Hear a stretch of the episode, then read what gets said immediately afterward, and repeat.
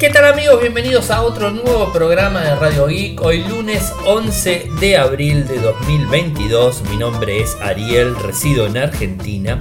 Me pueden seguir desde Instagram, mi nick arroba arielmecor.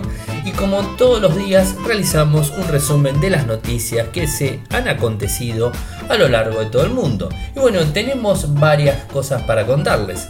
En principio, noticias locales.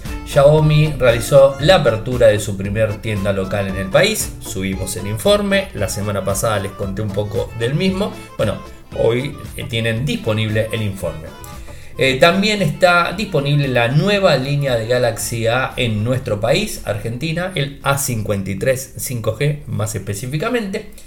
Eh, subimos el día viernes la review del smartphone Samsung Galaxy S21 Fan Edition. Eh, después tenemos que Twitter revierte la decisión sobre cómo aparecen los tweets incrustados eliminados en sitios externos. Harmony OS 3.0 va a llegar en septiembre. Y Fitsit y Google se asocian eh, para brindar reparación a los píxeles y que lo podamos hacer por nuestra cuenta. Epic Games se une con Sony y Lego para saltar al metaverso. YouTube cierra eh, lo que sería el Picture and Picture en los iPhone. El CEO de, Twitter eh, anunció que Elon Musk rechaza unirse a la junta directiva. Qué complicado que es este señor. Y por último, una buena noticia para el que me está escuchando fuera de Argentina.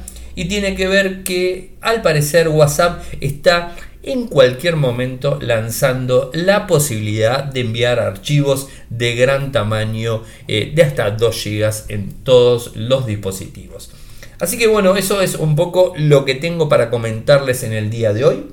Eh, lo de Xiaomi en Argentina se lo conté la semana pasada el jueves, les hago un resumen muy cortito, abrió el jueves pasado, el 7 de abril, eh, cortito, abrió una, una tienda, una store en el shopping Abasto y se piensan eh, abrir eh, más locales, más tiendas, mejor dicho, en el resto del país, en el interior y en la provincia de Buenos Aires, o sea, en todo el país. Y, la idea es ir ampliándose este año, eh, como también traer más productos. Muchos productos habrán visto el video, habrán visto los informes, los valores y bueno, todo eso que está publicado en nuestro sitio web.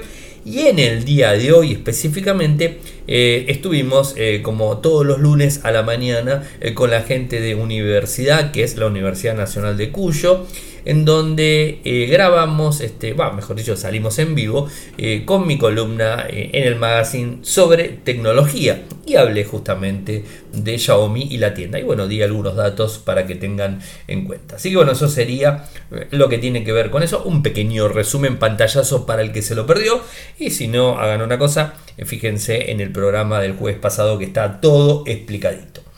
Y como les contaba, eh, la gente de Samsung eh, de forma global presentó el 17 de marzo el Galaxy A53 5G, un dispositivo de gama media eh, con muy buenas prestaciones. vino de forma local a nuestro país este, ahora es, un equipo que digamos, tiene, como les decía, eh, buenas características, 6 GB de RAM, 128 de almacenamiento, una pantalla de 120 Hz, este, viene con Android la versión, la última, la 12 que está disponible, 4 eh, años de 4 años, disculpen, se me comí la, la letrita, de actualizaciones y uno más de lo que sería actualización de seguridad. El dispositivo se está vendiendo en nuestro país, Argentina, a 84 mil pesos. Pero por supuesto, fíjense en, la página de samsung.com.ar porque hay e-voucher y digamos, esta ofertas y un montón de cuestiones. La semana pasada publiqué, después de tanto tiempo, el review del smartphone Samsung Galaxy S21 Fan Edition eh, tienen todo el informe, o sea, características del equipo, eh, el tema de las cámaras, eh, lo que me dio en Antutu el dispositivo, capturas, fotos que fui registrando con, con, el equipo y por supuesto el podcast review, que seguramente lo habrán descargado el día viernes que está todo el audio para que lo escuchen. Les cuento que la semana que viene, el día viernes, vamos a estar publicando el podcast review de el Motorola, el Moto G71. Ah, el Moto G, sí, 71, 5G.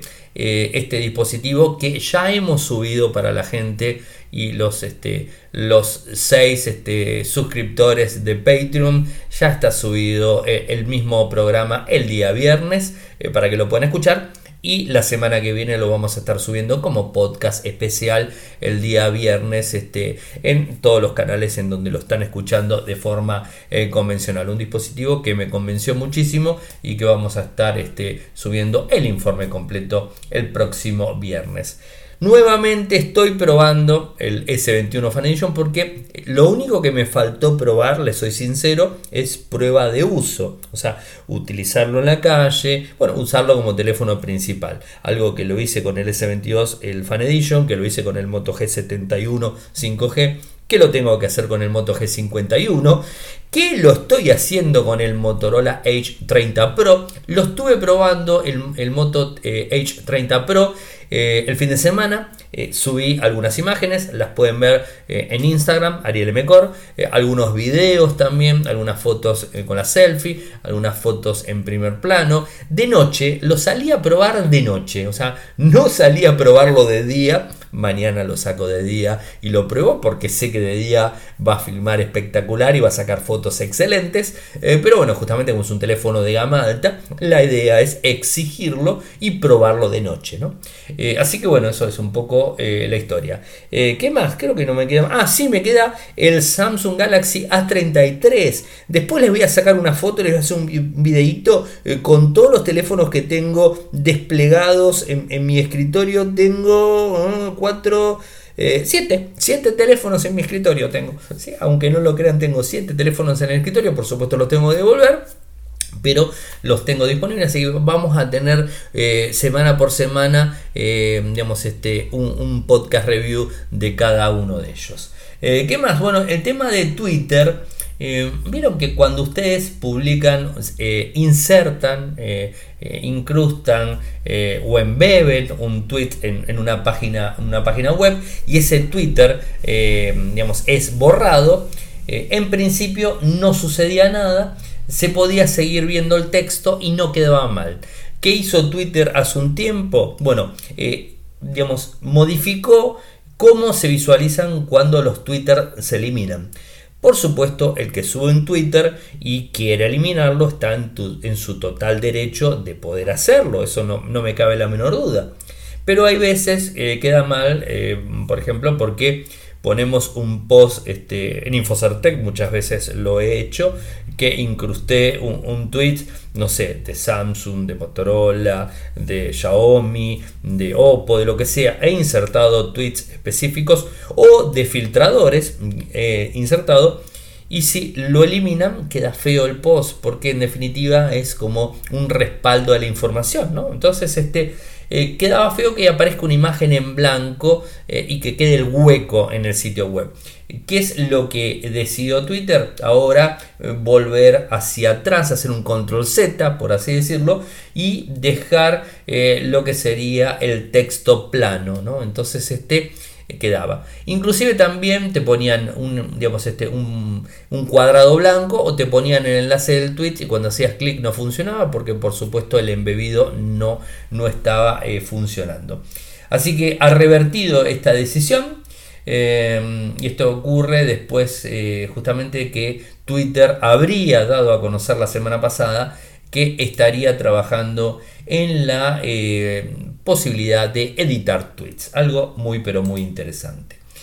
Harmony OS, sistema operativo de Huawei. Parece que la versión 3.0 va a estar llegando en septiembre y en mayo estaría una de las eh, últimas versiones beta para poder probarlo.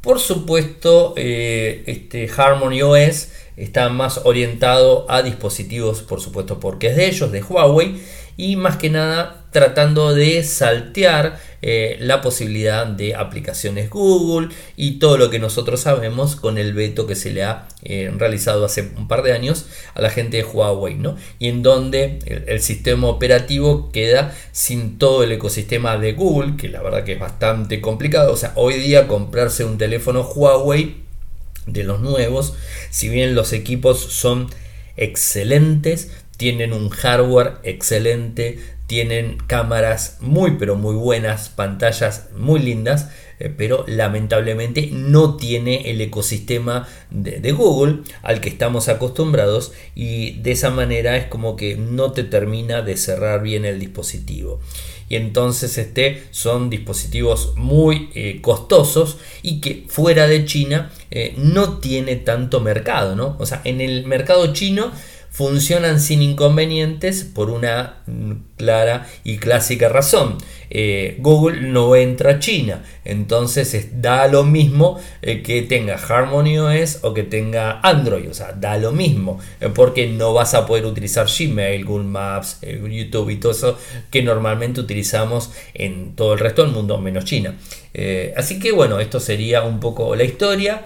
Eh, se dio a conocer en Weibo la noticia, Chapman Digital Kim informa sobre este tema eh, y digamos, eh, se habló de que la versión 2.0, la, la anterior, se lanzó en junio del año pasado y supuestamente están un poco demorados, pero en septiembre lo, teníamos, lo tendríamos disponible. Y algo que Google está tratando de reflotar los píxeles. A ver, porque hay una situación bastante compleja. ¿Y cuál es la situación? Todos sabemos que si tenemos un teléfono iPhone, eh, a mí particularmente saben que no soy fanático de iPhone y, no, no, me gustan los iPhone por un montón de cuestiones, pero algo tengo que reconocer, eh, que las actualizaciones en los iPhone son de lo mejor.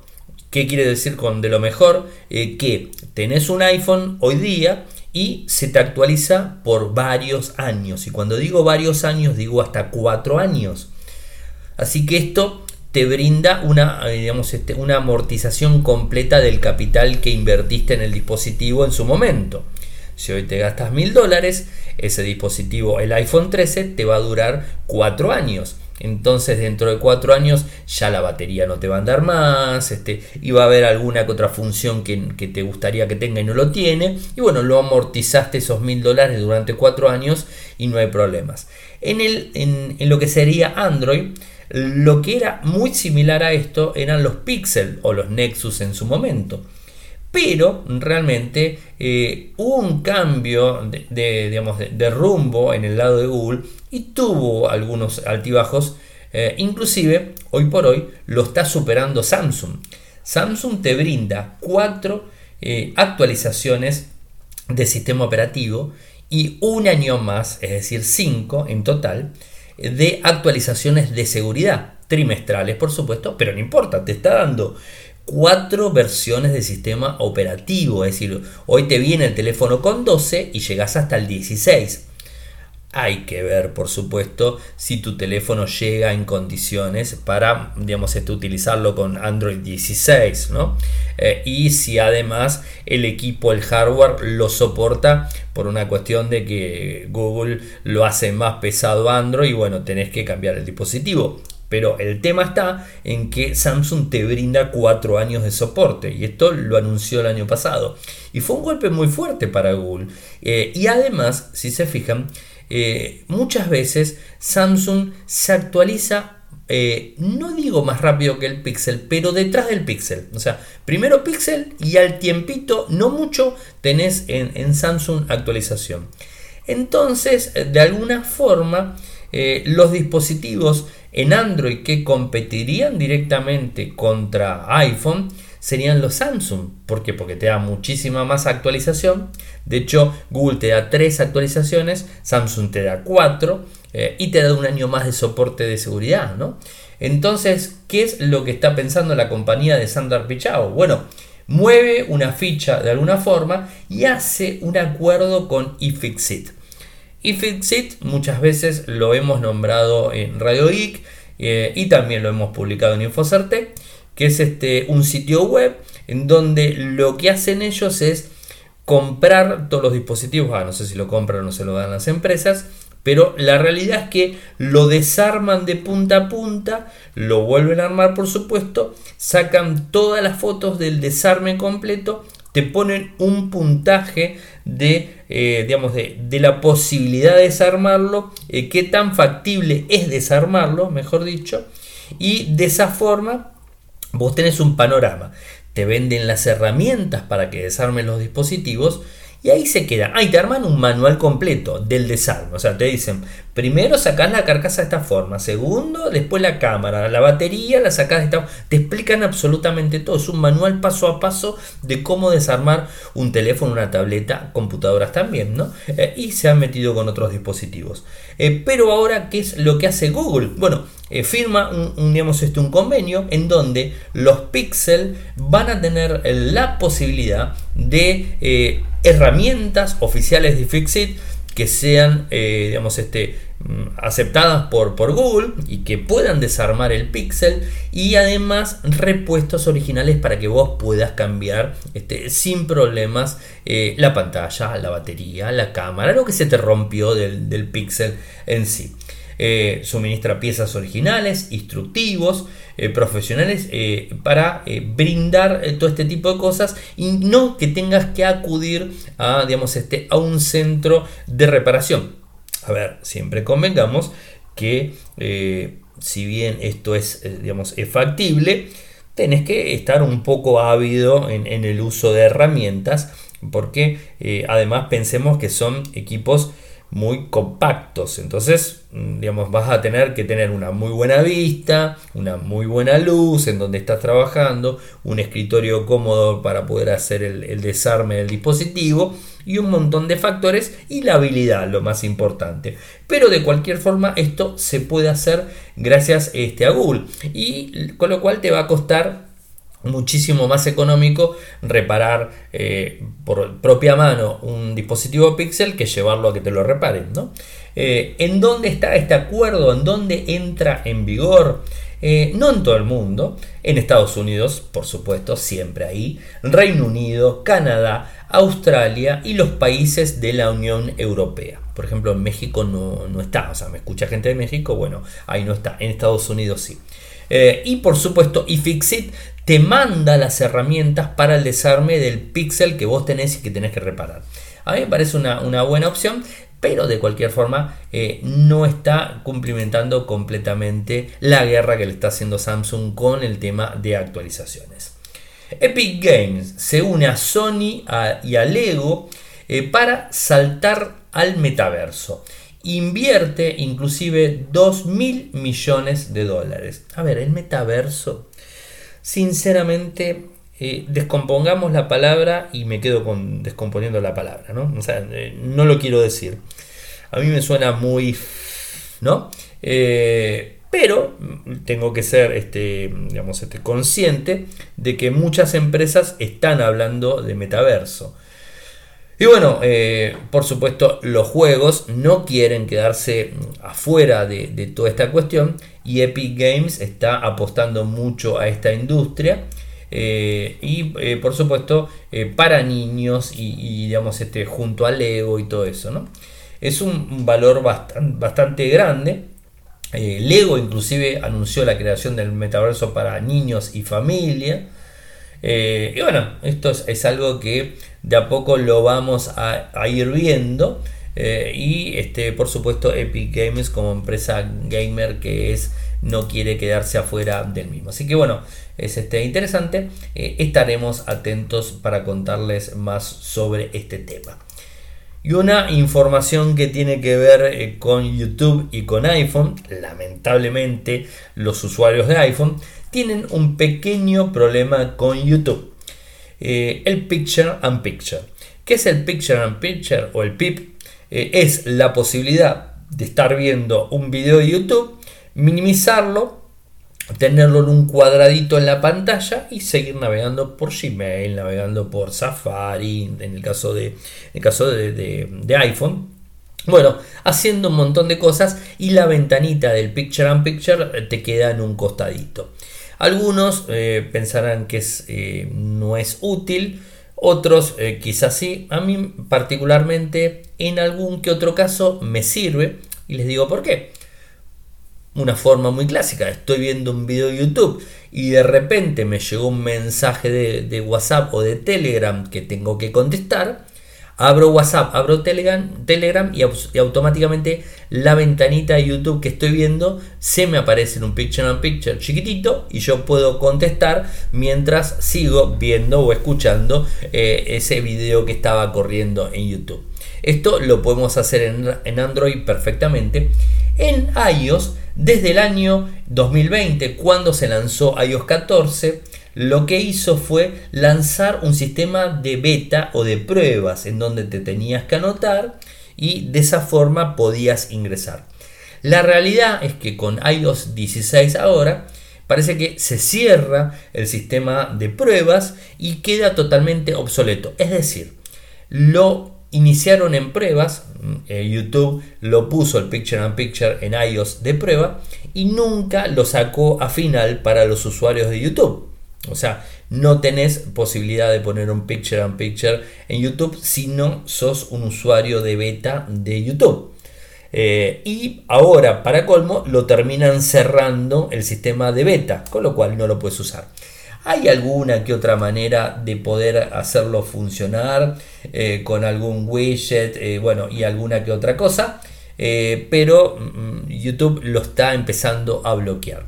Así que los usuarios de, YouTube eh, en iOS están complicados por el tema del Picture and Picture.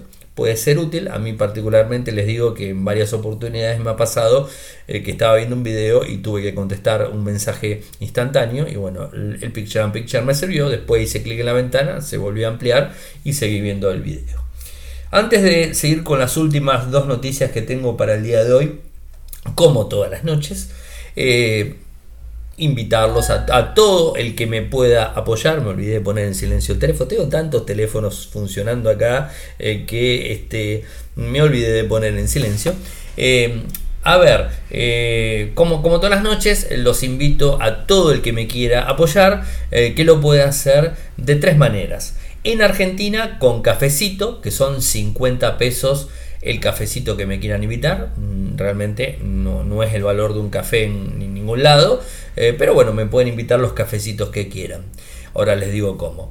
Eh, si quieren eh, sumarse a la comunidad de Patreon, en donde por ejemplo, como bien les dije, subo los este, podcast review antes a Patreon y después los subo de forma normal por este lado tratando de brindarles este, eh, algún tipo de resarcimiento por el apoyo que me están dando. Eh, por supuesto, nunca es mucho el resarcimiento que yo les pueda dar, eh, porque eternamente agradecido a las seis personas que están apoyando desde Patreon.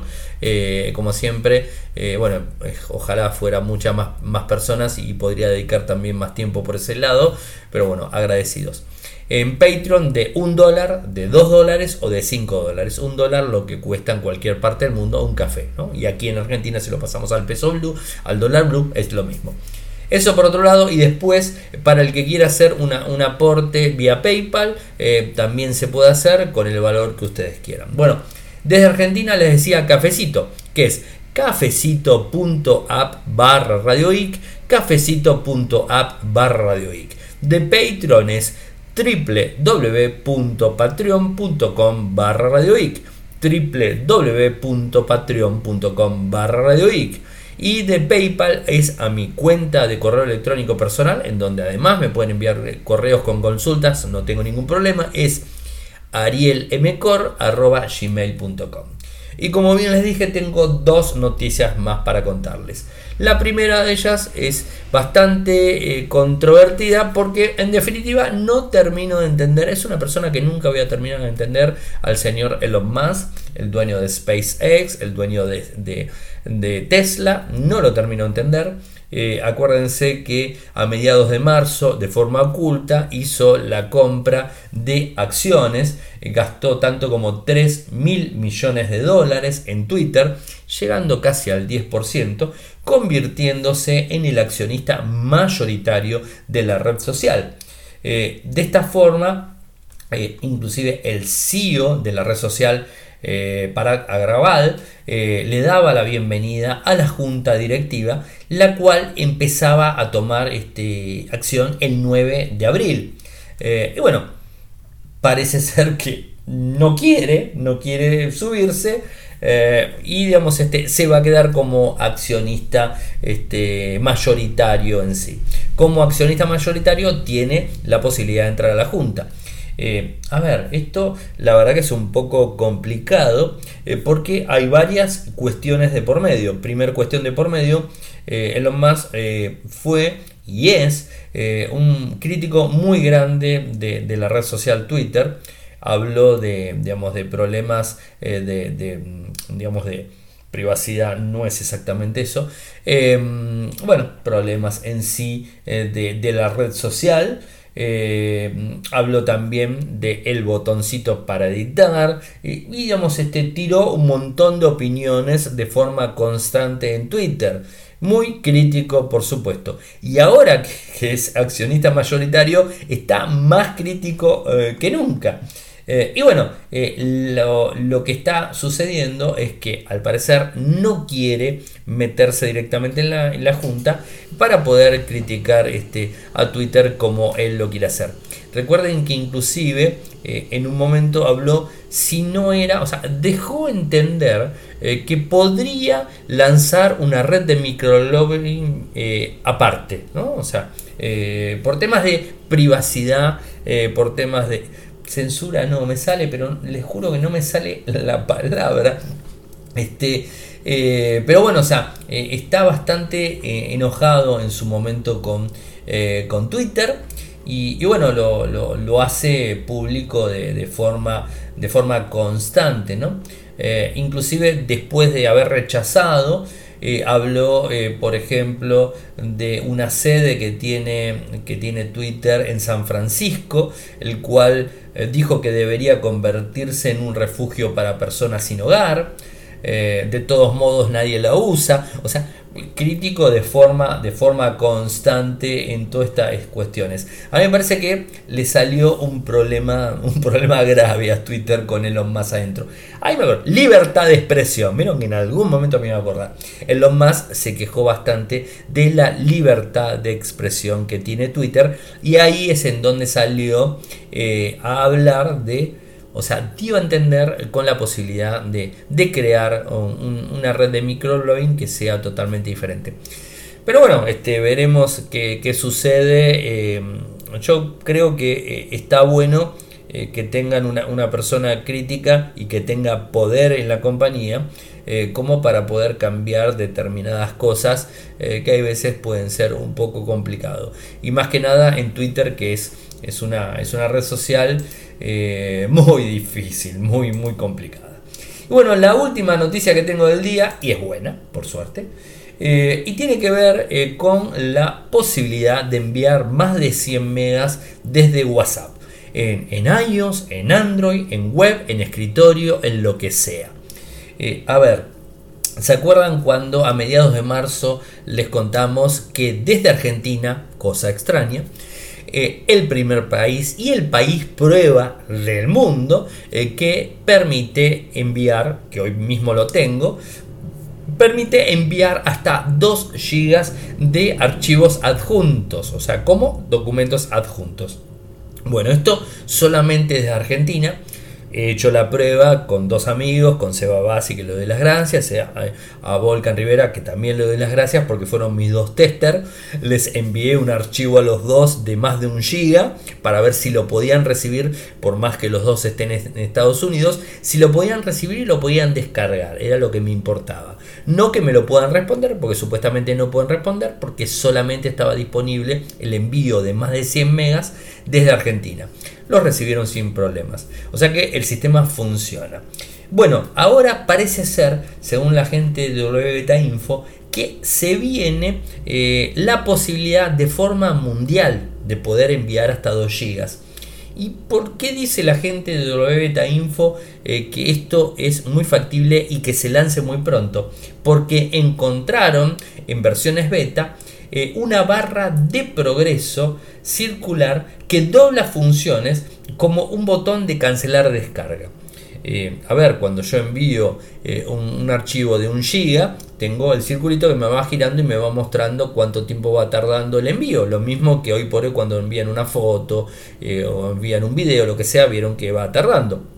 Entonces, de esta forma, eh, y por esto supuestamente se está pensando que se viene de forma muy pronta la posibilidad de enviar archivos de hasta 2 GB desde cualquier parte del mundo con WhatsApp. Algo que está muy bueno eh, porque normalmente enviamos eh, y más que nada imagínense que desde el escritorio, desde Linux, Windows o Mac, desde el web, Linux, Windows o Mac, podés descargar un archivo pesado que te manden un cipiado eh, por trabajo, por ejemplo, cualquier persona, en vez de recurrir, por ejemplo, a OneDrive, a G a WeTransfer, eh, bueno, a cualquier sistema Mega, a cualquier sistema de transferencia. Bueno, ya tenés la cuenta de, WhatsApp y lo puedes enviar sin ningún tipo de problemas por ese lado. Eh, por supuesto, la idea es que no lo bajes del teléfono con los datos, pues te vas a quedar sin datos. Eh, pero cuando estás, digamos, con Wi-Fi puedes hacerlo o directamente desde WhatsApp web en tu computadora lo descargas y lo procesas. Porque seguramente si te envían un archivo que pesa 2 GB, debe ser un archivo que lo vas a tener que mover desde una computadora y no desde un teléfono o una tableta. Pero bueno, es la posibilidad de realizar este tipo de acciones. Así que gente, llegamos al final del programa del día de hoy. Mañana no sé con qué teléfono salgo a la calle, sinceramente no lo sé. Este, eh, el H30 eh, Pro lo sigo probando, me gusta, me gusta bastante. Encontré un pequeño... A ver, si son bastante receptivos se van a dar cuenta. En el video que subí nocturno, o sea, con la cámara principal nocturno del H30 Pro en Instagram, van a ver eh, un detalle. Se los dejo y me lo comentan si se dan cuenta. Eh, con lo cual es como que me, quedé medio ahí. ¿eh? A ver, fotos de día, fotos en, cualquier, en cualquier ángulo con buena visibilidad, les digo que fue excelente. Videos con buena luz excelente la cámara, excelente, excelente. Pero de noche le encontré cierta cosita eh, que se los dejo a ustedes para que vean el video en Instagram eh, y después me comenten, por supuesto, si se dan cuenta eh, qué es lo que tiene. Me falta probarlo de día, como bien les dije, mañana lo voy a probar de día porque quiero sacarme la duda con, con el sistema de día y bueno, poder hacer uso del equipo. El teléfono me duró tiene 144 Hz de pantalla. Cuando lo puse fijo en 144 Hz, lo desconecté a las 7 de la mañana y eran las 6 de la tarde y ya tenía un 15% de batería, o sea que se come la batería terriblemente. Eh, hoy lo, ayer lo puse eh, en 90, eh, no 90, lo puse en forma automática y la batería me duró bastante más, o sea, me duró un día y medio pasadito, o sea que bien. Y la carga rápida, les puedo asegurar que de 68 vatios, que me llegó el cargador, no sé si vieron la foto, porque no me lo habían mandado, bueno, me, lo tuvieron que mandar aparte. Eh, es impresionante, en 15, miren, les cuento, eh, lo tenía en 14% de batería, lo puse 15 minutos el teléfono volaba de temperatura, pero estaba en 68% de batería. Me asombró terriblemente. O sea, la carga rápida en 68 vatios eh, me asombró terriblemente. 65, eh, o sea, me asombró terriblemente. Así que en ese lado me parece que no hay con qué darle. Eh, pero bueno, por supuesto vamos a estar generando el informe en su momento. Y estén atentos que alguna que otra cosa les voy a ir contando. Gente, me siguen desde Twitter.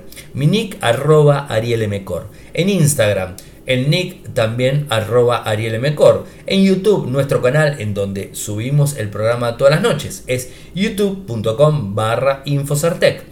Nuestro sitio web en Argentina, infocertec.com.ar. En Latinoamérica, infocertecla.com. Muchas gracias por escucharme y será hasta mañana. Chau chau.